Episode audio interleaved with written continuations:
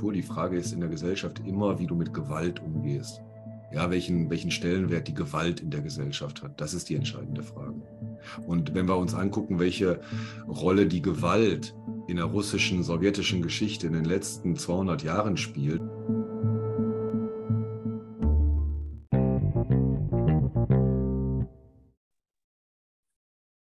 Einen wunderschönen guten Tag. Es ist hier und heute der 17.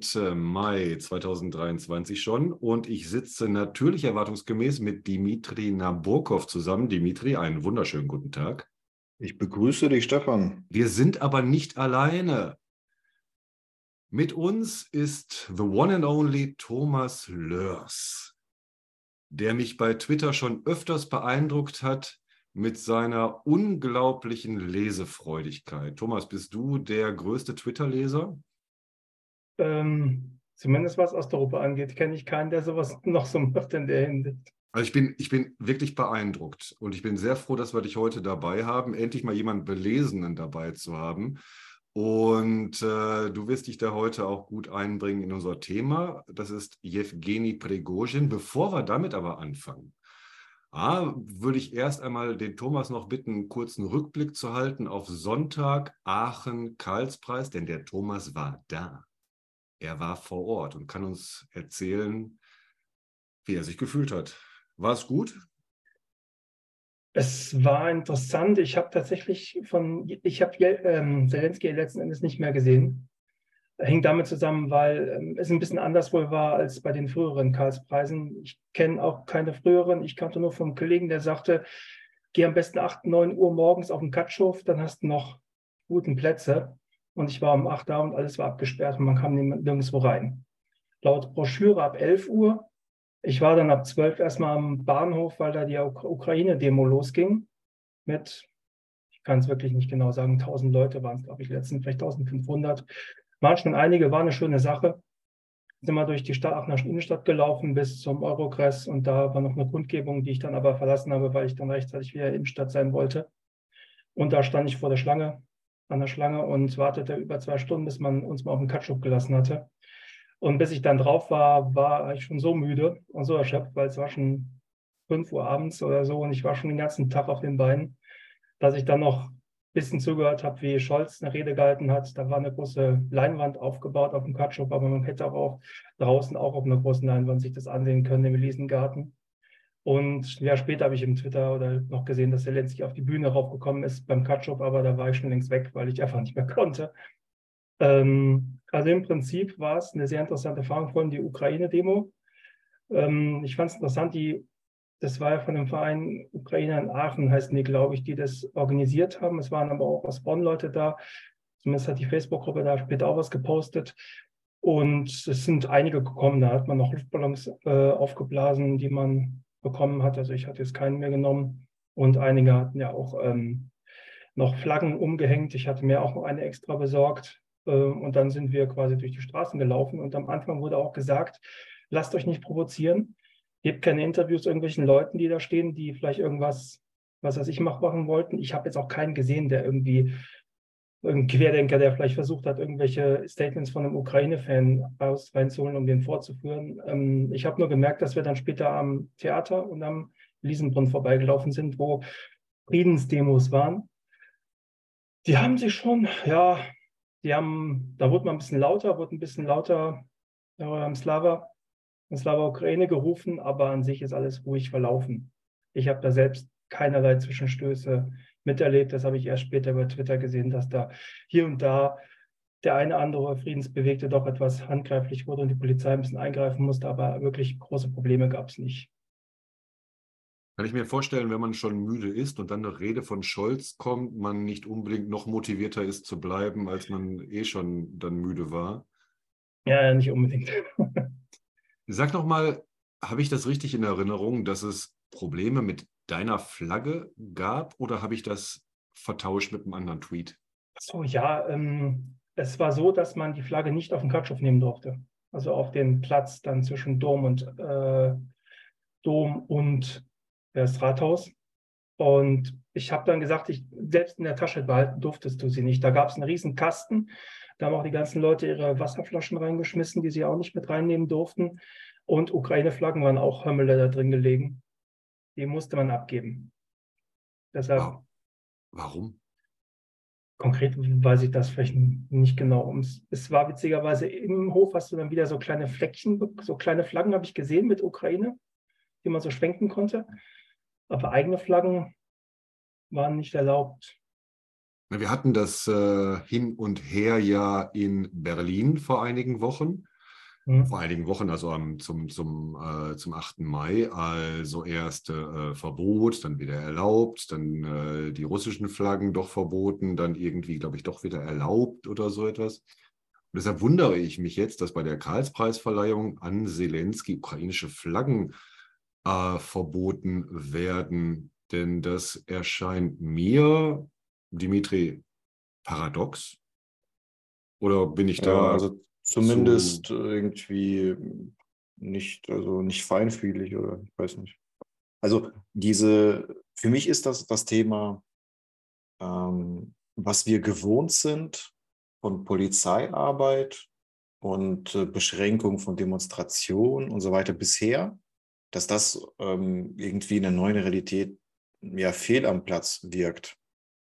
Das war halt in, in Berlin äh, äh, hast du ja angesprochen, ne, dass man sich immer noch irgendwie wie so ein Berlin, äh, in Deutschland 1980 wähnt, äh, dass man die türkische Demo von der kurdischen Demo trennt und dann halt die Flaggen von Kurdistan, Öcalan oder Türkei verbietet, dass man ja irgendwie einfach Sicherheitsmaßnahmen trifft und dann äh, ist das halt so.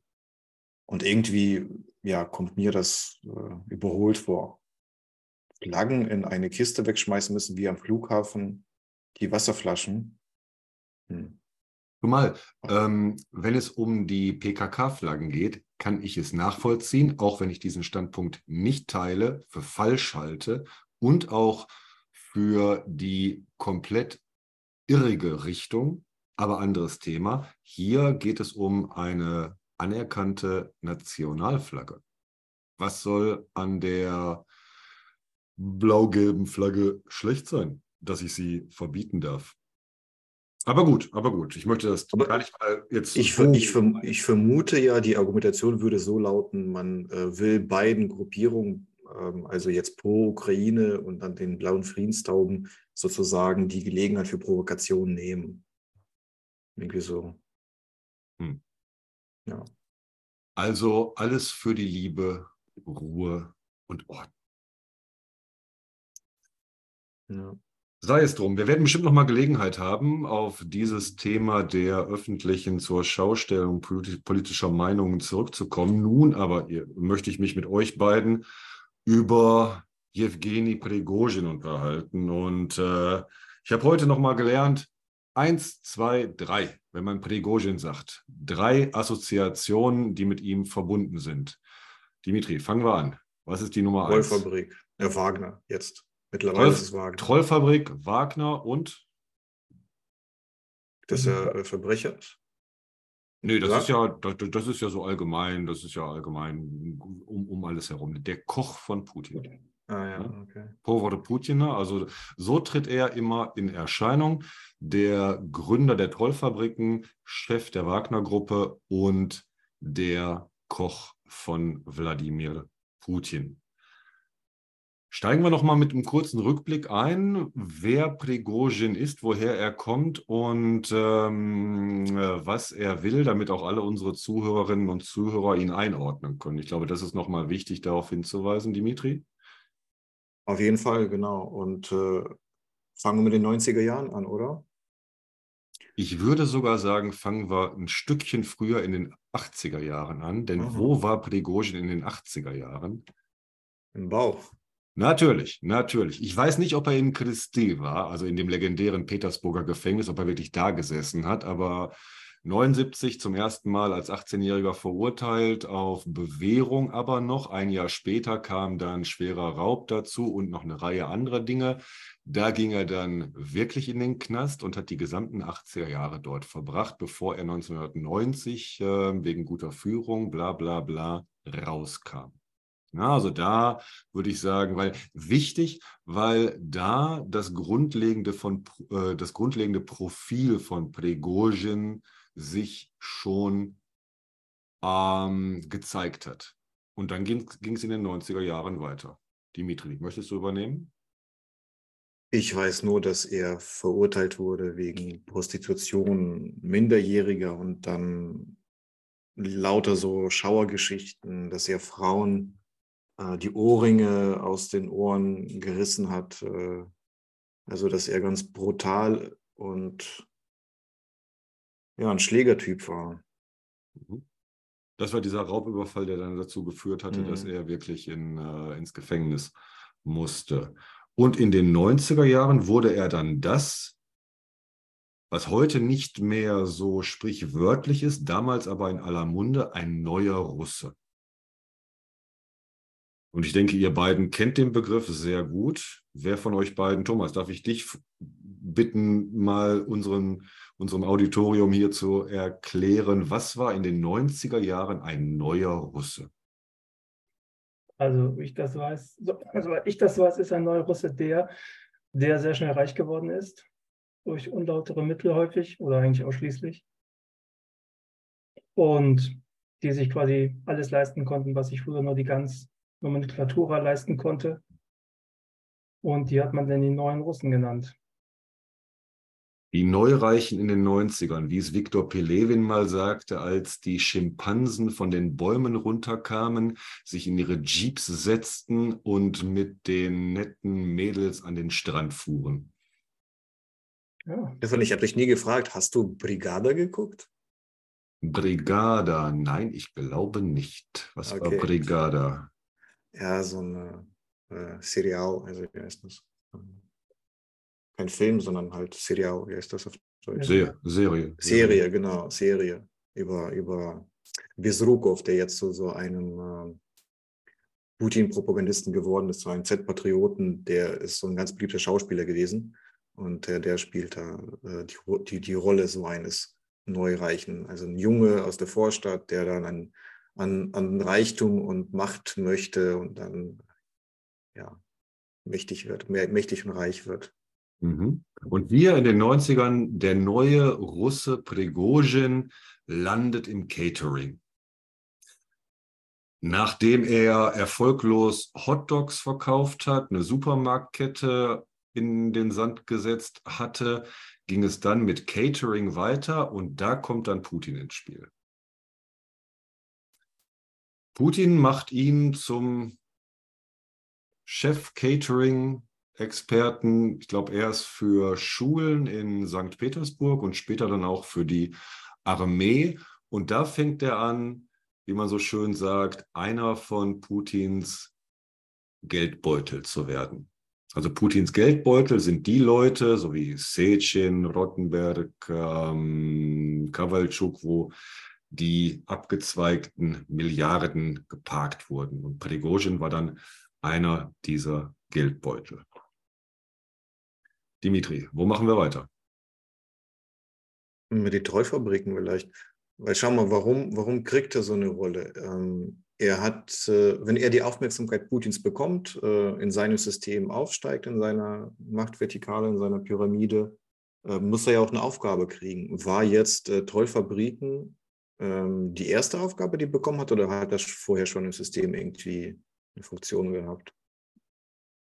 Ich glaube, es war im Grunde genommen vielleicht sogar nach Wagner schon die zweite Aufgabe, denn äh, der erste große Einsatz der Trollfabriken, ihr korrigiert mich bitte, war doch 2016 bei den ersten bei den ersten Trump-Wahlen.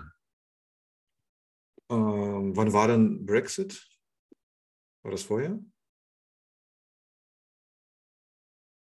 War Brexit vor den Trump-Wahlen? nee, es war nachher, meine ich.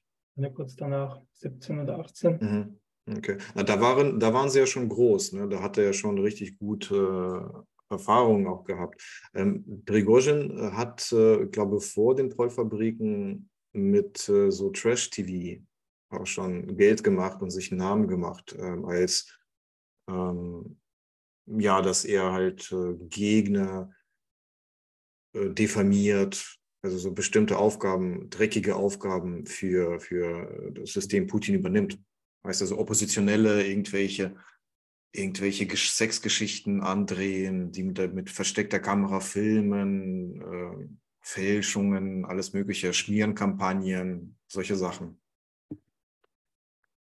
Wichtig an der Stelle finde ich, dass das schon nach in Erscheinung treten der Wagner-Gruppe war. Denn die Wagner-Gruppe wird zum ersten Mal sichtbar 2014 in der Ostukraine. Ah, da ist es noch der slawische, das slawische Korps, Slawianski Korpus, aber ist schon dieser Kern mit Utgin zusammen und auch Prigozhin, die das Ganze organisieren und in der Ostukraine eingreifen. Ich meine, da ist schon, also das geht dem schon voraus. Bin mir aber nicht sicher, ob nicht vorher auch schon mit den Trollfabriken gearbeitet wurde, wie Dimitri sagte. Das kann sein. Oh, sei es drum. Die Anfänge sind ja auch immer klein und wie sich das entwickelt, weiß man nicht. Ähm, man weiß ja, dass er so ziemlich überall reingestiegen ist. Er hat sich überall reingeworfen, in alle dreckigen Job, Jobs angenommen, äh, jeden Gig mitgenommen, den der Kreml zu bieten hatte. Business. Business. Business der 90er Jahre und das war dann seine zweite Formierungsphase. Zehn Jahre Gefängnis, zehn Jahre Business. Er war bereit für eine aktive Teilnahme innerhalb des Putin-Regimes.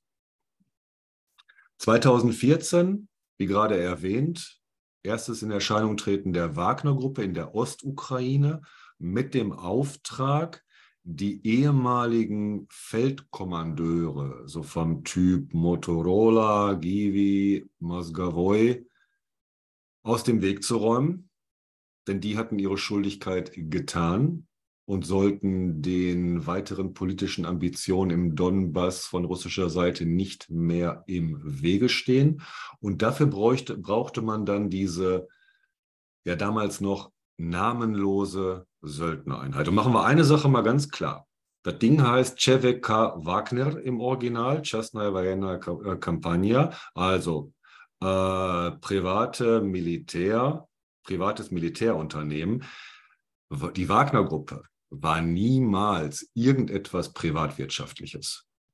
Ja, die war niemals eine Privatarmee. Es war von Anfang an eine parallele Militäreinheit, die von den russischen Streitkräften ausgerüstet wurde, aber parallel unabhängig von ihnen existierte, aber in keiner Weise irgendwas Privatwirtschaftliches. Es war immer ein Kreml-Projekt sagen wir es doch ganz offen, äh, die Aufgabe war, habt keine russische Fahne hier auf der Schulter, habt keine russische Uniform, damit man äh, mir hier diplomatisch keinen Strick draus drehen kann.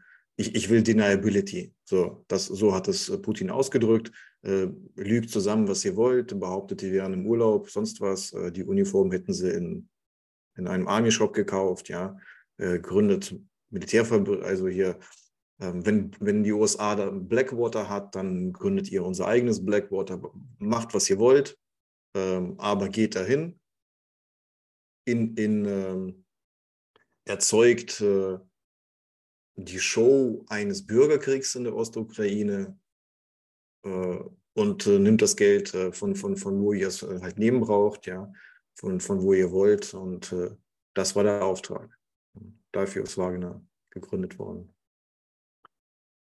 Die Ostukraine war zwei, ab 2015 kein Schauplatz mehr, kein Spielplatz mehr für Wagner. Da gab es im Zuge der Minsk-Abkommen immer weniger zu tun. Man verlegte sich nach Syrien, verschiedene andere afrikanische Nationen, wo es immer auch um äh, erster Linie wirtschaftliche Interessen ging, von Prigozhin selber oder vom äh, Putin-Regime insgesamt. Und ich würde sagen, wir machen jetzt mal dann einen Sprung von da aus 2022. Ich bin heute noch mal daran erinnert worden, dass die Wagner-Streitkräfte erst Ende März in die Kampfhandlungen eingegriffen haben.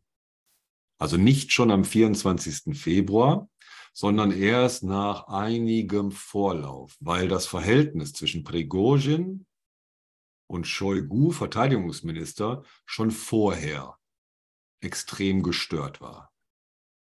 Erst im März kamen sie dann dazu. Und dann haben wir, das worüber wir ja jetzt reden, die Konkurrenzsituation, die Konfliktsituation zwischen vor allem den Prigozhin-Streitkräften der Wagner-Gruppe und den regulären russischen Streitkräften. Zur Erinnerung nochmal für unsere Zuhörerinnen und äh, Zuhörer. Die ähm, Probleme des russischen Krieges sind unter anderem darauf zurückzuführen, dass wir mindestens vier verschiedene Militärstrukturen haben, die gegen die Ukraine kämpfen. Die Wagner-Gruppe, die regulären russischen Streitkräfte, die Kadyrov-Leute und dann die sogenannten Napolchense, also die äh, Streitkräfte, die man in Donetsk-Luhansk äh, mobilisieren konnte. So die Gemengelage. Und ähm, ja, Thomas, wenn ich dich wieder ins, Bo ins Boot holen darf. Wir hatten die Kharkiv-Offensive letzten Spätsommer. Ähm, und danach fing der Stern Prigozhins an aufzusteigen. Denn er war der Einzige, der noch etwas versprechen konnte, nämlich Offensive.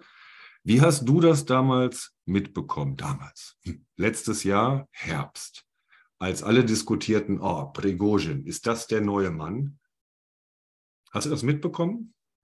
Ehrlich gesagt, nee, das habe ich gar nicht so mitgekriegt. Habe ich jetzt zumindest nicht mehr. In Verbindung auch mit Kadirov. Ne? Das waren so heiße Namen damals. Ja, damals haben alle diskutiert, so von wegen, oh, ne, da kam, ging das los mit den Strafgefangenen. Er durfte seine Tournee durch die Gefängnisse machen, durfte sich vor die Häftlinge stellen und sagen, nur Gott, Allah und ich können euch helfen. Und während Gott und Allah euch nur hier helfen können, bin ich der Einzige, der euch hier rauskriegt. Also er durfte da sich wirklich unglaublich inszenieren, weil mich damals auch schon die Frage interessierte, inwiefern dieser aufsteigende Stern des Jewgeni Prigozhin überhaupt ernst zu nehmen ist. Und wir sind ja mittlerweile wieder in einem ja, Sternschnuppe sozusagen, in einem Fall dieses Sterns. Denn äh, Dimitri, magst du die aktuelle Situation mal skizzieren? Wir haben jetzt Mai. Wenn ich mich recht entsinne, haben wir spätestens seit Februar die immer lauter werdenden Beschwerden der Wagner-Gruppe, nicht genug Munition zu bekommen, nicht genug Nachschub zu bekommen, äh, also immer weitere Beschwerden in Richtung der regulären russischen Streitkräfte und des äh, Oberbefehlsstabs. Wie sind die letzten Monate verlaufen?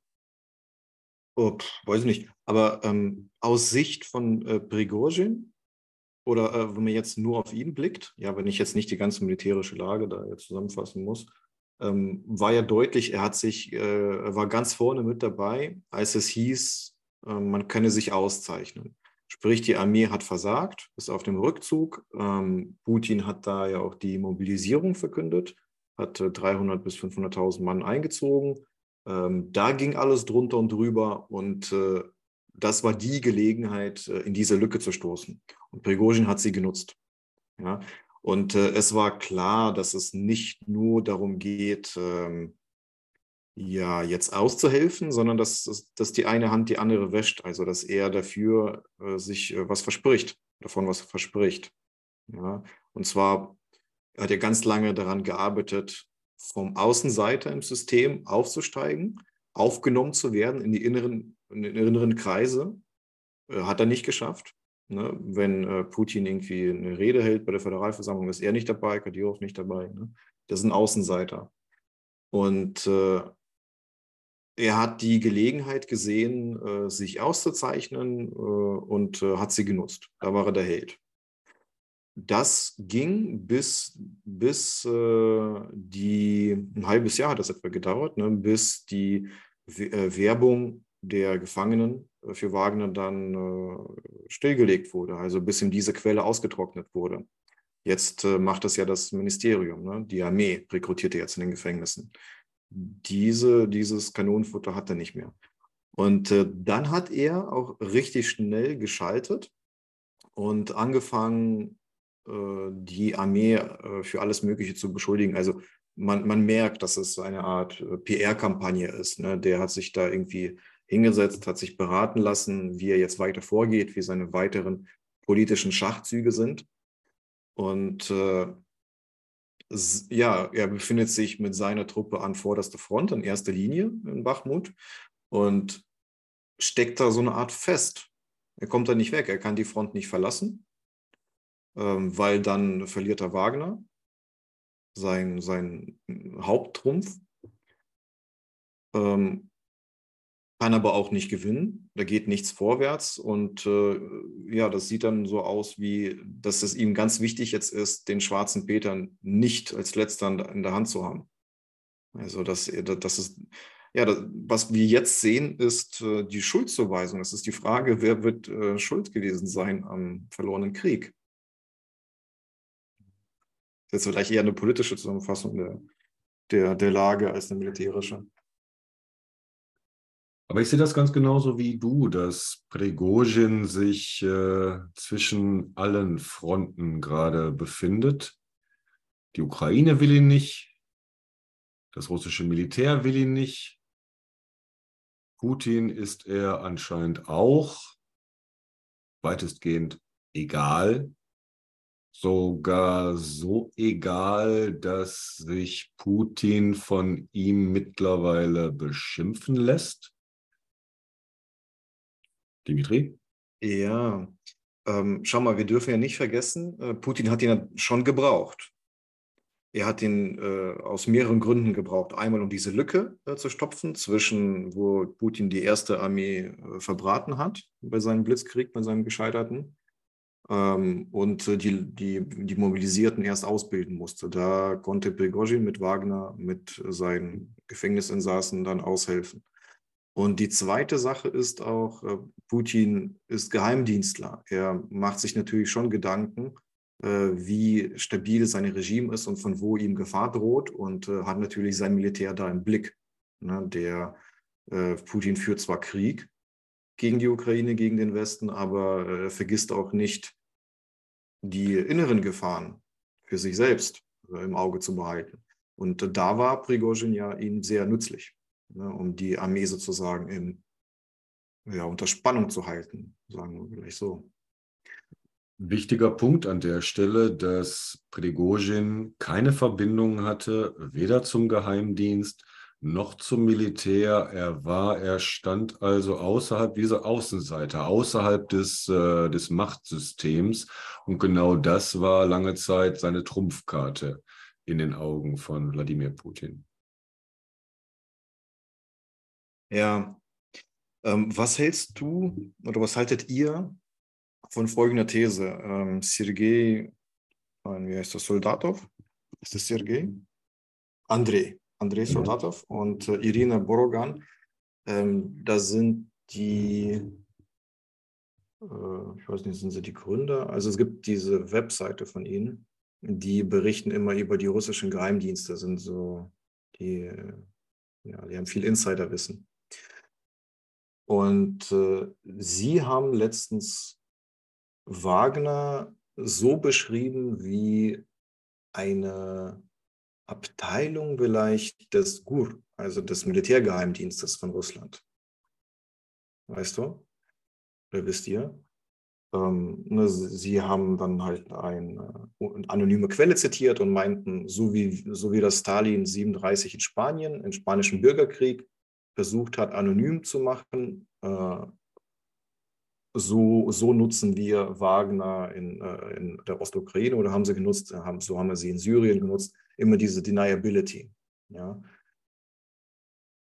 Weiß ich nicht. Da äh, sind wir jetzt keine Experten, können wir nicht reingucken, ne? können wir nicht überprüfen, können wir nur wahrnehmen und irgendwie bewerten. Aber sag nochmal, da habe ich die These richtig verstanden. Ähm, Soldatov behauptet, Wagner wäre eine Unterabteilung.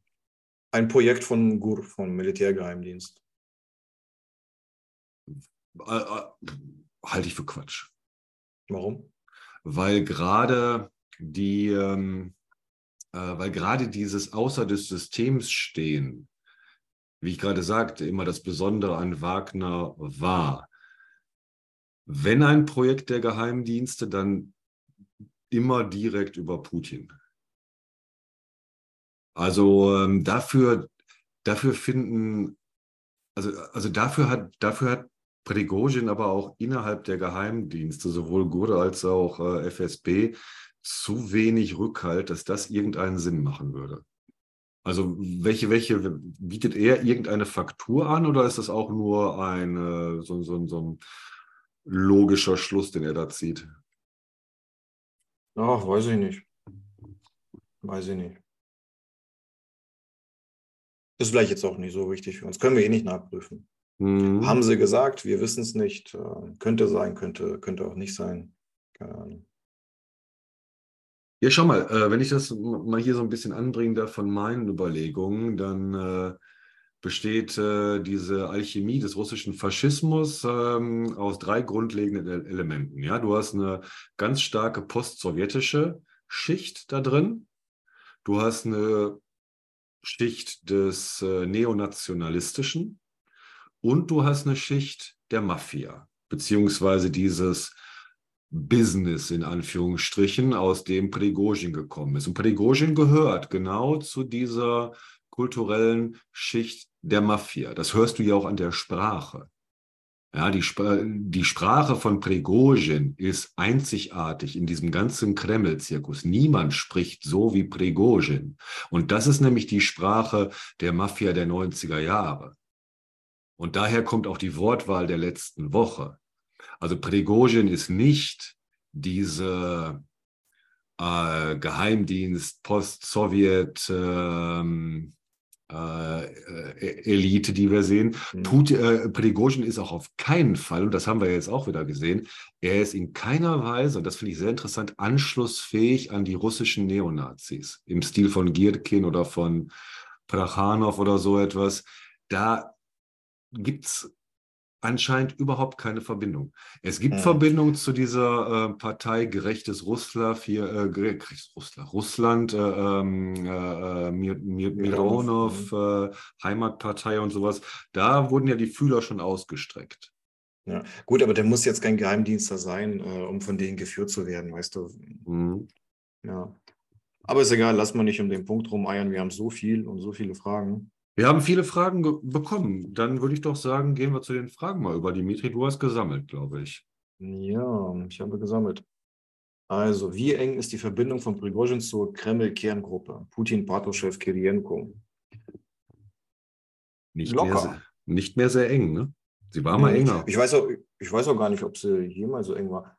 Ähm, bei Putin äh, ist es generell so, oder in seinem System generell so, dass äh, die horizontalen Verbindungen der Untergebenen untereinander nicht so stark sind. Naja, achtet schon sehr drauf, dass die, äh, die Leute direkt ihm unterstellt sind, mhm. äh, wie so ein Mafia-Boss das halt tut. Ne? Der schaut schon, dass da sich nicht äh, Bündnisse äh, schließen können oder nicht so leicht. Ne? Vollkommen richtig. Das große Problem, ganz viel Vertikale, keine Horizontale. Ja, also er ist ein Außenseiter. Ne? Der versucht ganz äh, dringend äh, Verbündete zu finden. Ne? Das tut er jetzt mit Smirnov, diesem, dieser ja, Parteichef von Gerechtes Russland, Mironov, Entschuldigung. Du warst beim Wort Mironov mit dem, mit, dem, mit dem Vorschlaghammer. Ne? Und äh, äh, auch ein paar andere haben sich mit ihm gezeigt. Und äh, ja, dann gab es ein Hin und Her mit Gierkin. Es gibt Hin und Her mit, äh, mit Kadirov ja, der ihn jetzt äh, zur Ordnung gerufen hat, sozusagen, als er äh, gedroht hat, äh, Bachmut zu verlassen. Ähm, er ist ein Außenseiter und er hat keine natürlichen Koalitionspartner. Sehr gut gesagt, ja. Sehr gut gesagt. Und das kriegt er auch gerade sehr zu spüren, meine ich. Ja, man merkt, dass er unter Zeitdruck ist. Na, ihm läuft die Zeit davon, die Fälle schwimmen davon. Er weiß, dass die Gegenoffensive der Ukraine kommt und äh, er ist an vorderster Front. Er ist der Erste, der da weggefegt wird. Und äh, noch hat er äh, äh, ja, die, den Wagner in Bachmut und äh, wer weiß, was er bald hat, wissen wir nicht. Aber kommen wir mal zurück zu diesen politischen Ränkespielen in, in Moskau im Kreml. Ja. Welche Förderer, Gegenspieler hat der FSB Militär? Ähm, ja, Hauptgegner hat er ja selber erklärt. Er hat ja so eine Art Kalten Krieg dem Generalstab erklärt, der, der russischen Armee. Äh, manche sagen, äh, er tut das auf Geheiß äh, vom Kreml. Sprich, da geht es auch um Schuldzuweisung. Wer wird jetzt äh, schuld sein an der Niederlage? Ähm, manche sagen, das äh, tut er, weil er die Gelegenheit nutzt, um, um politisch aus, äh, aufzusteigen, um zu gewinnen. Ähm, blicken wir nicht durch, wissen wir nicht, haben wir keine Antwort drauf, würde ich sagen. Wir wissen nicht, wie er da mit dem Militärgeheimdienst äh, vernetzt ist. Wir wissen nur, dass er einen öffentlichen geführten Kampf mit, dem, mit der Armee führt, mit der Armeeführung. Vielleicht, ja, Entschuldigung vielleicht auch wichtig, dass er sich ja als äh, Vertreter des kleinen Mannes spezialisiert oder des kleinen Soldaten vielleicht. Ähm, also der Mann von der Straße. Es, es geht ja sehr darum, bei der Kriegsniederlage, wer wird dann sauer sein und äh, für, für, für wen ähm, baut er sich jetzt schon so als Held auf? Ja, und äh, also wer wird wütend sein, wenn, wenn diese Niederlage da offensichtlich wird? Und äh, er bereitet sich, er bereitet dir diese Geschichte, dieses Narrativ vor. Wir an der Front, wir haben gekämpft wie die Wahnsinnigen, aber die Generäle in den warmen Stuben und äh, die die ganze Armee äh, durch Korruption zersetzt haben, sie haben uns verraten, die Durchstoßlegende, könnte man vielleicht so sagen. Ganz stark äh, äh, revi revisionistisch sozusagen, revanchistisch sein äh, Rhetorik gerade. Aber, und ich bleibe dabei, die überzeugendste Rhetorik, die wir im Kreml-Zirkus gerade haben. Also ne, Gierkin, der ja diese Rolle letztes Jahr mal hatte, ja, also alle hörten auf Gierkin, auch in der Ukraine, weil, der, der, weil Gierkin mhm. der Einzige war, der halbwegs realistische Einschätzung zum russischen Kriegsgeschehen liefern konnte. Alles andere war ja überdeckt äh, von äh, endloser und auch vollkommen sinnfreier Propaganda. Gierkin war der Einzige, der eine Zeit lang sagte, Leute, es läuft nicht gut. Und äh, diesen Rang hat ihm Prigozhin jetzt abgelaufen. Genau, der hat das ergänzt. Also der hat das ergänzt und läuft nicht gut und warum und wer daran schuld ist noch. Ne? Und das finde ich ganz interessant an der Stelle, weil wie gesagt, in dieser drei Elemente, in diesem Drei-Elemente-Modell, was ich vertrete zum russischen Faschismus, ist der Neonationalismus in Russland mindestens genauso schwach wie die regulären Streitkräfte und äh, hat dem nichts entgegenzusetzen, als die typische Girkin-Pose mit verschränkten Armen beleidigt zu sein und zu schmollen. Weil man Im nicht Flanellhemd. Im Flanellhemd, im Holz oder, oder trägt er nicht auch so Holzfäller, so, so, so Lumberjack-Sachen ja, ja, und so was? Ja, nee, man, man wird nicht mehr gebraucht, keiner spricht mehr von Novorossia, ähm, keine großen Appelle an die russische Seele und überhaupt, bäh, bäh, bäh, bäh, bäh, bäh. Das ist so Gierkin geworden. Und Prigozhin, wie gesagt, hört auf, auf die Sprache. Das ist eine hervorragende Stilisierung der russischen Mafiasprache, ja, mit auch den Einsprengseln des jeweiligen Jargons. Wir hatten das letzte Woche, Mudak. Ja, er hat äh, Putin als fertigen Mudak bezeichnet durch die Blume durch die Blume sehr direkt dabei aber. Mudak, noch nicht ganz Tabusprache in Russland, aber so an der Grenze zwischen Tabusprache und Schimpfwörtern. Und ähm, Leute sind schon für weniger aus Russland vertrieben worden. Ich erinnere mich noch an Morgenstern, der Putin mal als Loch bezeichnet hat, so ein russisches Wort für Loser. Und Mudak ist ja jetzt nicht nur Loser, sondern auch derjenige, unter dessen Losing wir zu Leiden haben. Und das macht Prigozhin in einer Sprache, die garantiert bei der Bevölkerung Anklang findet.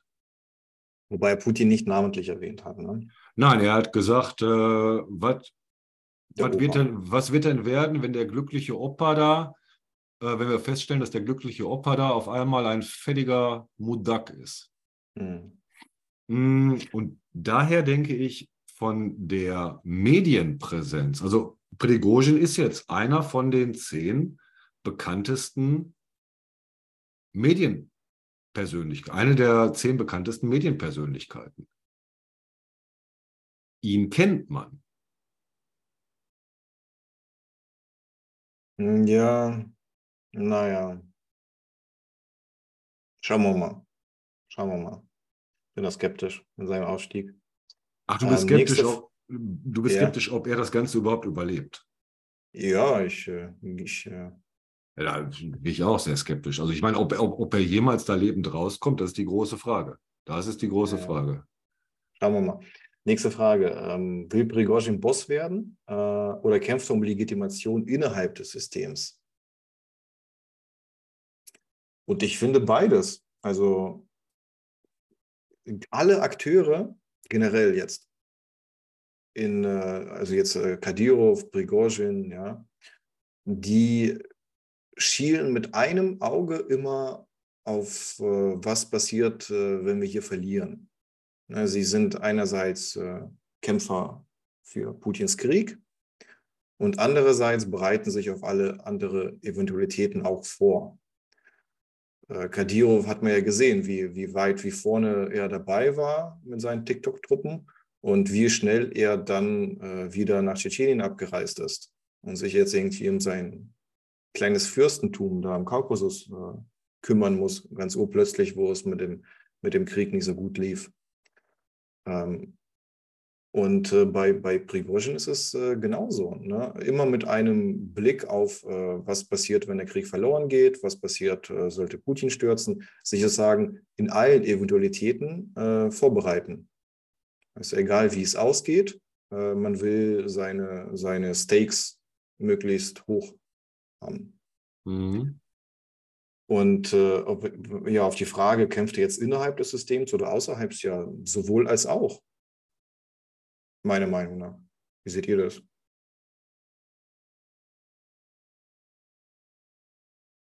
Also ich denke, innerhalb eines Systems, welches keine Strategien hat, ist auch Prigozhin genauso wie Putin kein Stratege, sondern lediglich Situationstaktiker. Und so bewerte ich auch das, was in den letzten Wochen von ihm medial kolportiert wird. Ähm, du hast es ja schon gesagt, mit dem Rücken zur Wand, beziehungsweise äh, wohin er sich auch immer wendet, ist eine Front.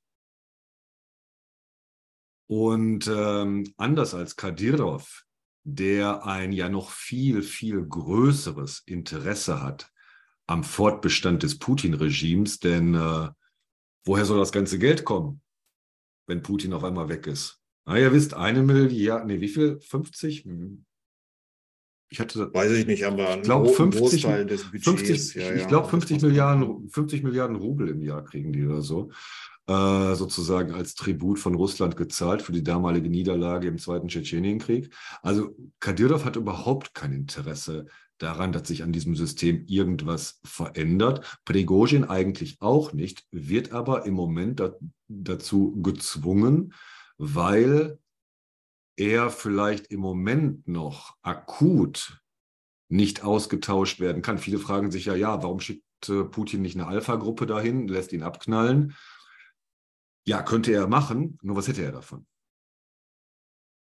Was hätte er im Moment? Es ist genau wie mit Shoigu. Klar, er hätte Shoigu vielleicht schon im Sommer letzten Jahres austauschen müssen, aber man hält fest, man gesteht keine Niederlage ein und im Moment braucht man Prigozhin noch in der Ostukraine, um die Restbestände der Wagner-Truppen auch am Laufen zu halten.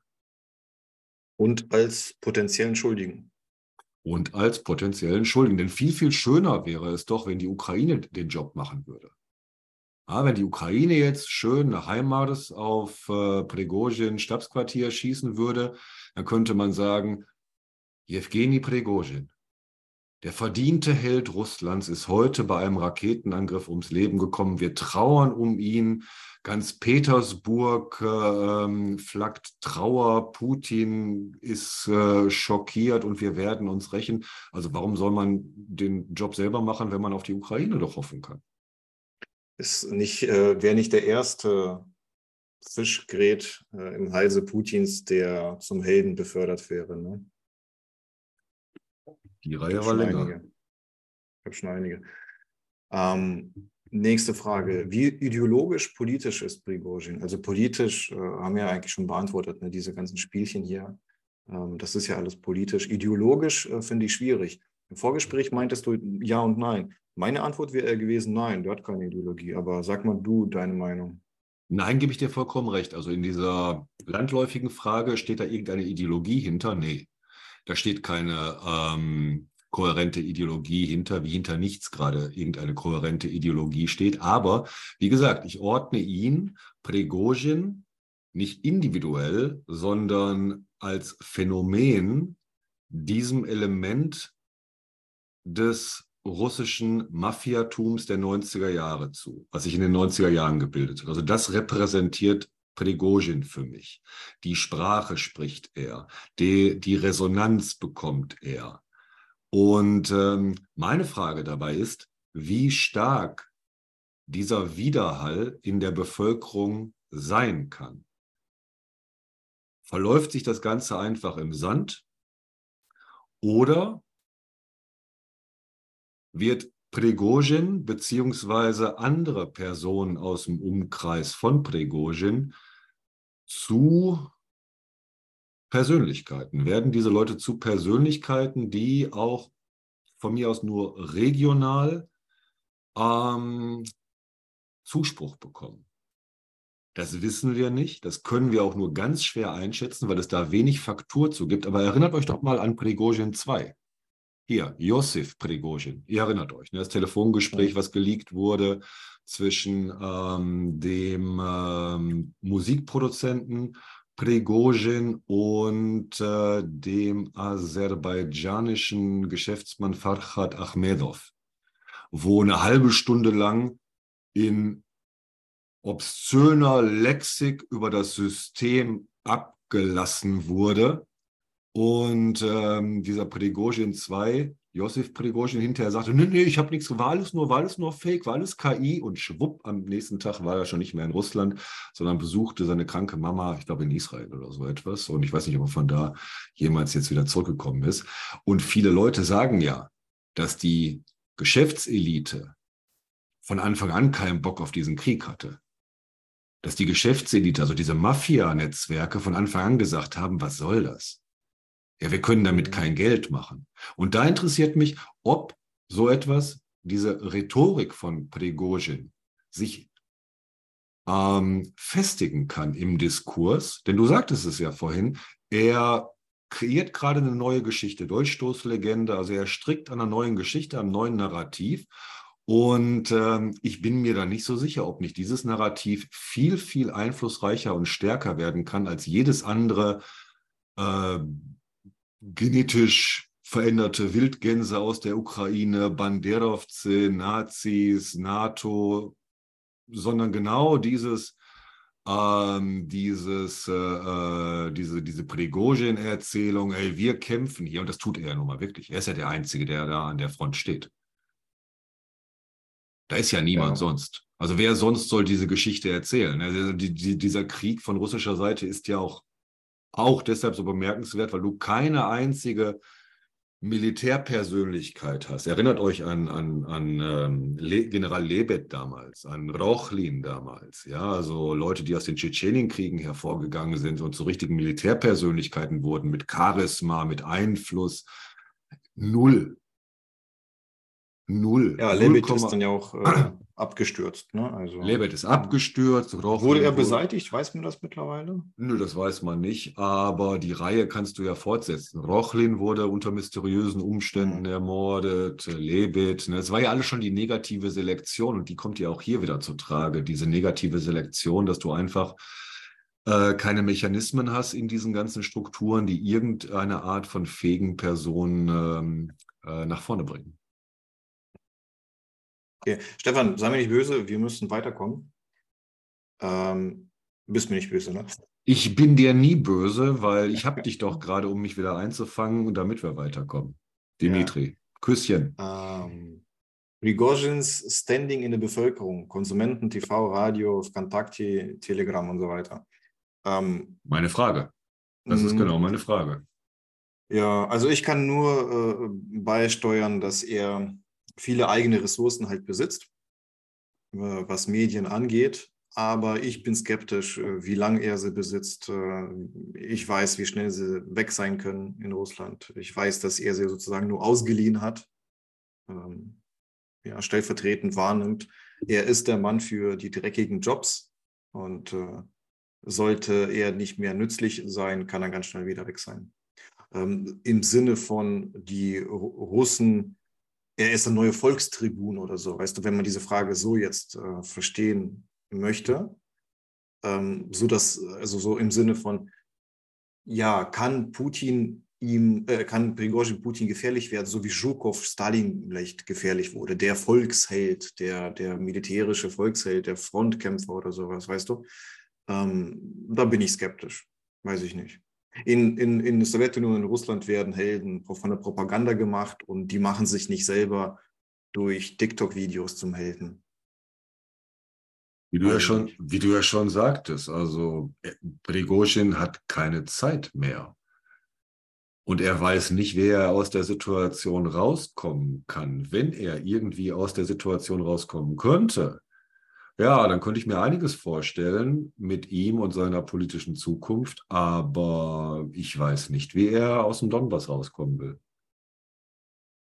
Und ja, durch die ukrainische Armee vielleicht. Vielleicht sind sie da alle ganz schnell wieder raus. Ja, Dimitri Gordon äh, machte gestern schon die Schlagzeile, äh, Prigozhin wird äh, in die Ukraine flüchten.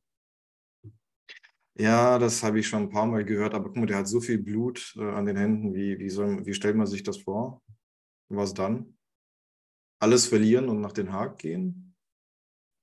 Ja, vielleicht geht er selber nach Den Haag und sagt, Leute, hm. ich weiß auch nicht mehr. Hab da noch ein Zimmer naja, frei. Okay, reicht meine Fantasie nicht für aus. Ähm, was ist Prigozhins Kerngeschäft? Im Moment Wagner, ne? Da, äh, parallel so ein bisschen wie Elon Musk äh, Tesla vernachlässigt, vernachlässigt er vielleicht seine Trollfabriken. Aber das war mal sein Hauptgeschäft. Im Grunde ist er der Mann für die dreckigen Jobs. So, das ist sein Hauptgeschäft. Sein Hauptgeschäft ist es, wenn Putin äh, jemand braucht, der das heimlich machen kann und ohne als äh, russischer Offizieller aufzutreten, dann macht es Prigozhin. So, zumindest war das so in der Vergangenheit.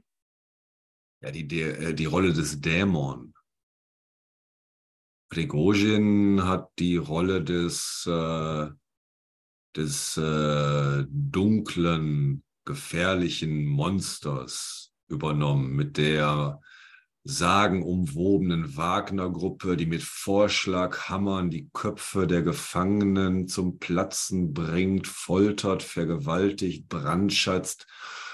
Das ist Prigozhins Kerngeschäft. Also Gibt sicherlich diese, so eine der Pate-Figur, die das da irgendwie die er gut verkörpern könnte? Also ein bisschen, wenn wir wieder bei Serien sind, die du nicht kennst, Dimitri, wenn ich auf Game of Thrones zurückgreifen darf, dann würde ich bei Game of Thrones sagen, Prigozhin ist so ein Gregor Clegane. Ne, Gregor Clegane, The Mountain, das war dieser unglaublich drei Meter große Krieger, der sie alle platt gemacht hat mit einem Schwerthieb und der von Tywin Lannister eingesetzt wurde, genau hier, um auch die Drecksarbeit zu machen, von denen man hinterher sagen äh, konnte, das war aber nicht auf meinem Befehl, dass er diesen Säugling da mit dem Kopf gegen die Wand äh, geschleudert hat.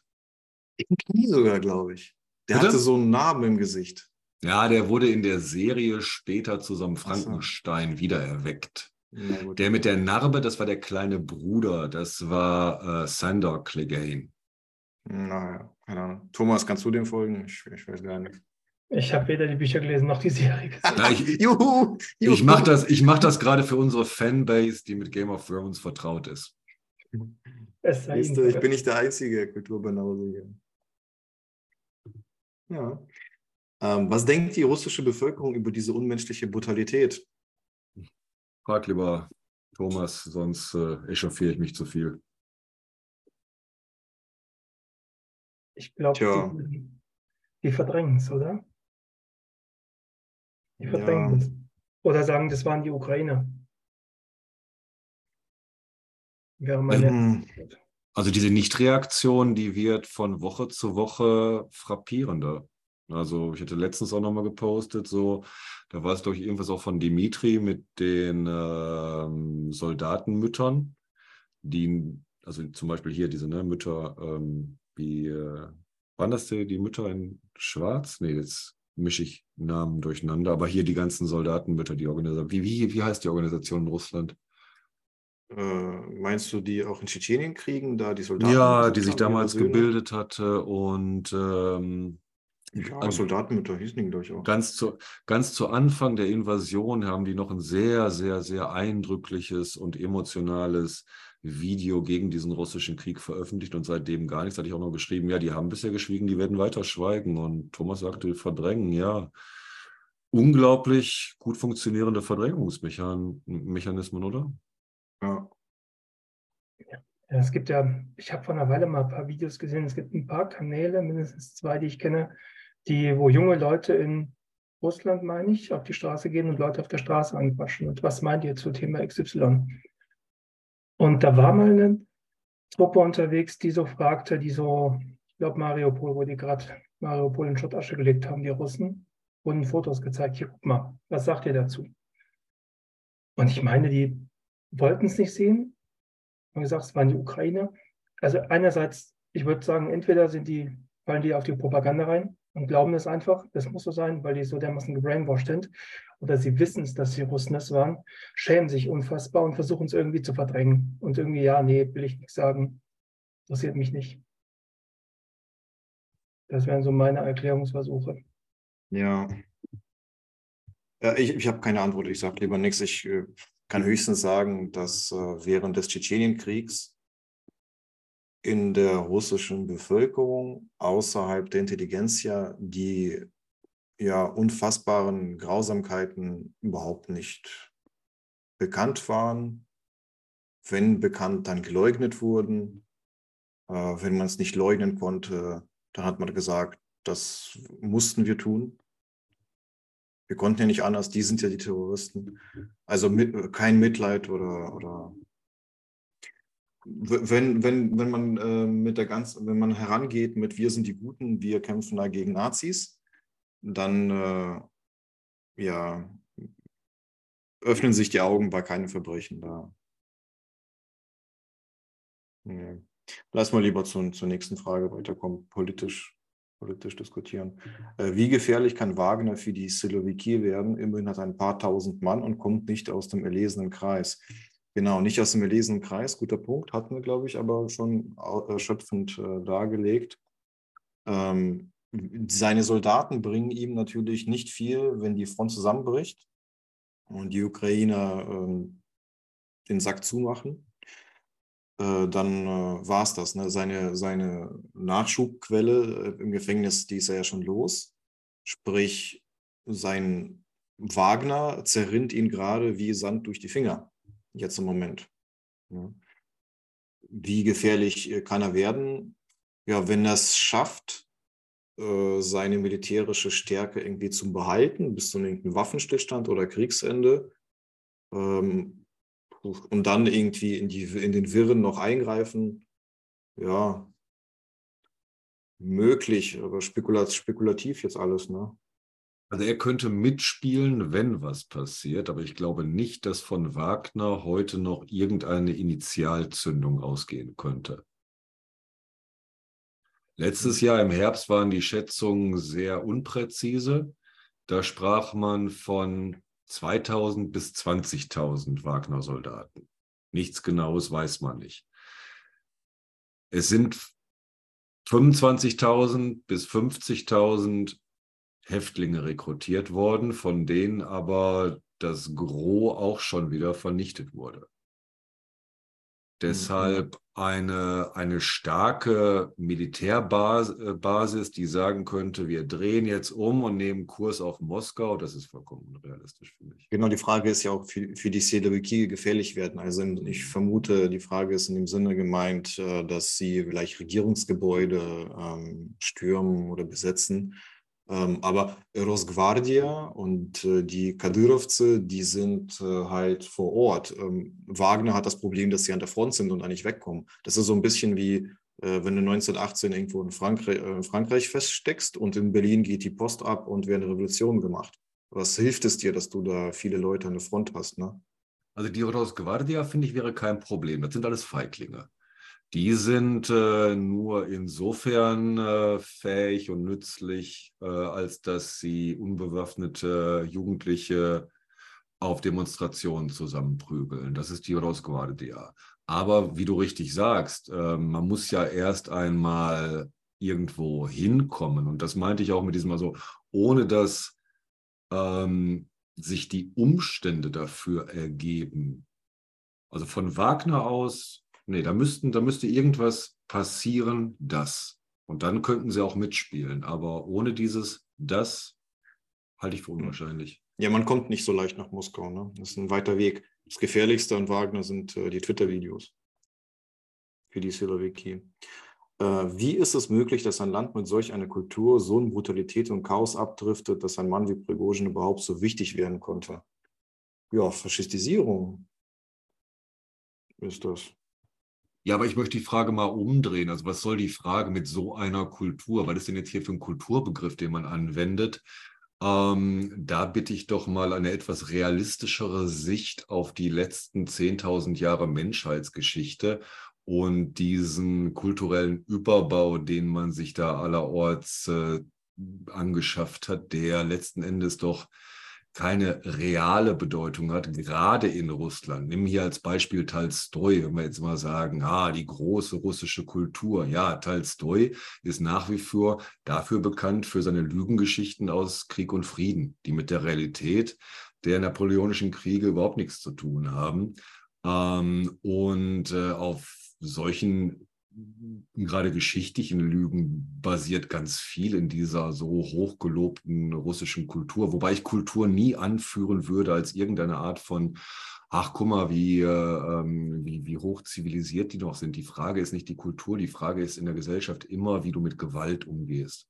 Ja, welchen, welchen Stellenwert die Gewalt in der Gesellschaft hat. Das ist die entscheidende Frage. Und wenn wir uns angucken, welche Rolle die Gewalt in der russischen, sowjetischen Geschichte in den letzten 200 Jahren spielte, dann sehen wir da keine friedlichen hm, Hochzeiten irgendwo. Es ist eine Geschichte der Gewalt, wie auch es eine Geschichte der Gewalt in vielen anderen Ländern und Nationen war.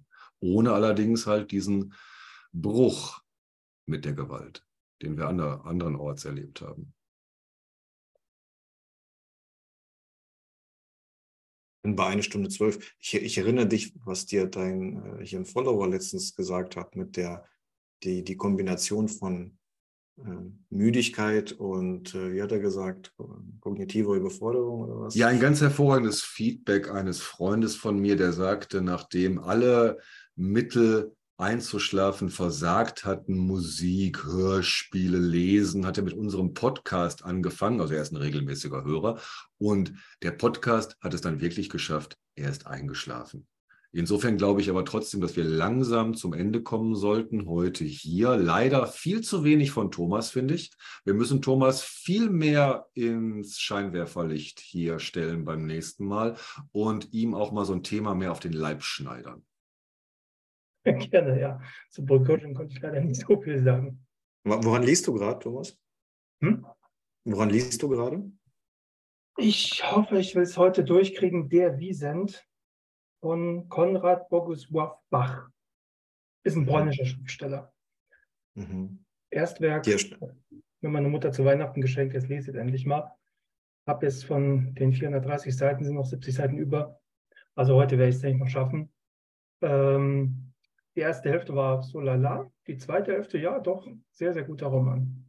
Und wir kriegen bald den Thread bei Twitter dazu. Genau, in den nächsten Tagen kommt er. Denn ich möchte alle unsere Zuhörerinnen und Zuhörer aufrufen, wenn sie es noch nicht getan haben, äh, Thomas Lörs bei Twitter zu folgen und teilzuhaben an diesen hervorragenden Buchthreads, an diesen Rezensionen, die Thomas da einstellt. Großartig. Das sorgt zwar auch nicht dafür, dass ich mehr lese, als ich es äh, leider in den letzten zwei Jahren schaffe. Aber die Threads sind hervorragend. Also Thomas folgen, unbedingt. Sehr unbedingt. Und natürlich auch unseren Podcast hier abonnieren, die Russland Watcher. Wir werden uns am Wochenende wahrscheinlich alle wieder hören, wenn der Herr Dimitri Nabokov das nächste Thema für einen Twitter-Space aus seinem Ärmel zaubern wird. Hast du schon eine Idee, was das sein könnte, Dimitri? Ich denke, es bleibt bei Prigozhin. Also das äh, passt ganz gut. Die Leute können sich äh, Gedanken machen, was wir so gesagt haben.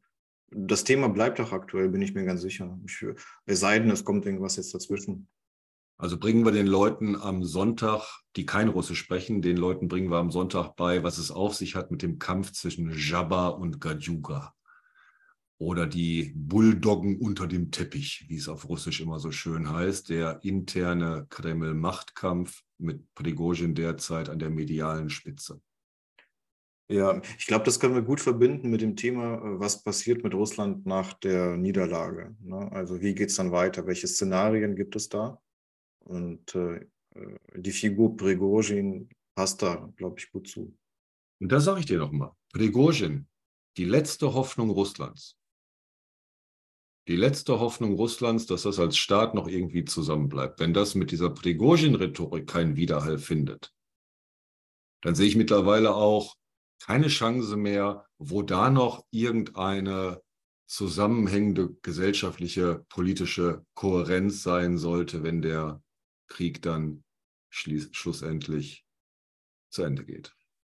Das ist mal ein Statement. Also der Vorschlaghammer soll jetzt Russland zusammenhalten. Der Vorschlaghammer hat von diesen drei großideologischen Großströmungen noch den stärksten Kontakt mit der Realität. Mhm. Der Nationalismus ist raus. Girkin wird aus seiner Leberwurst nicht mehr rauskommen. Der wird weiter schmollen und äh, vielleicht noch mal ein Tränchen verdrücken, aber da ist nichts mehr zu, zu mobilisieren. Da kommt auch nichts Neues. Dieser, diese postsowjetische Schicht, klar, das ist Stahlbeton, das wird auch bleiben, aber das ist ja schon zerbrochen. Das sehen wir doch an der Armee, wie Julia Latinina immer sagt, am Zustand der Armee kannst du auch Rückschlüsse ziehen auf den Zustand der Gesellschaft. Und das ist ja dramatisch und katastrophal. Deshalb diese, dieser Rückgriff auf Prigozhin, jemand, der ja aufgestiegen ist im System. Er war ein Nobody, ja. Er war ein Nobody, der seinen Weg gemacht hat, durchs Business, an die Spitze. Er ist ein Vorbild. Er ist ein Vorbild. Er ist ähm, ein Kind der 90er Jahre. Das meine ich alles, wenn ich von Prigozhin als einem Repräsentanten der Mafia-Rhetorik spreche. Und wenn das keinen Widerhall findet, dann gibt es auch keinen Widerhall mehr in der Gesellschaft. Weißt du, was witzig ist? Wann, ich, ich, ich wüsste jetzt gerade nicht, wann er von Russland gesprochen hat, außer von diesem letzten Video oder vorletzten Video, wo er Putin halt äh, als den Opa im Bunker und so weiter da äh, betitelt, als Mudak, ja, Konchine Mudak. Ähm, da hat er von, von, von, uns, von russischen äh, Generationen, von den Kindern gesprochen. Äh, hat er jemals vorher von Russland gesprochen? Von russischen Interessen irgendwie so? Nee, nee, dieses Neonationalistische geht ihm vollkommen ab. Das ist nicht die Schicht, für, das ist nicht die ideologische Schicht, aus der er kommt. Deshalb, deshalb gibt es ja auch da überhaupt keine Anknüpfungspunkte an Leute wie Gierkin zum Beispiel. Hm, ja, ja. Das ist, das ist Business beziehungsweise wie ich ja hier immer das Wort Mafia dafür auch einsetze, was so ein bisschen ungelenk ist, aber was im, Gro im Großen und Ganzen synonym zu verstehen ist, dieses Ruski Business und äh, diese Mafia-Netzwerke. Also Geschäfte machen. Das ist Prigozhin. Und seine Versuche, sich da an die Nationalisten anzubiedern, wir werden sehen. Aber unsere Zuhörerinnen und Zuhörer sind herzlich eingeladen, am Sonntag dabei zu sein, wenn wir in größerer Runde über dieses Thema noch einmal sprechen werden. Bin gespannt, wie die Leute unsere eine Stunde, 18 Minuten Folge auffassen. Da so oft kann man, so viel kann man gar nicht mit dem Hund spazieren, Stefan.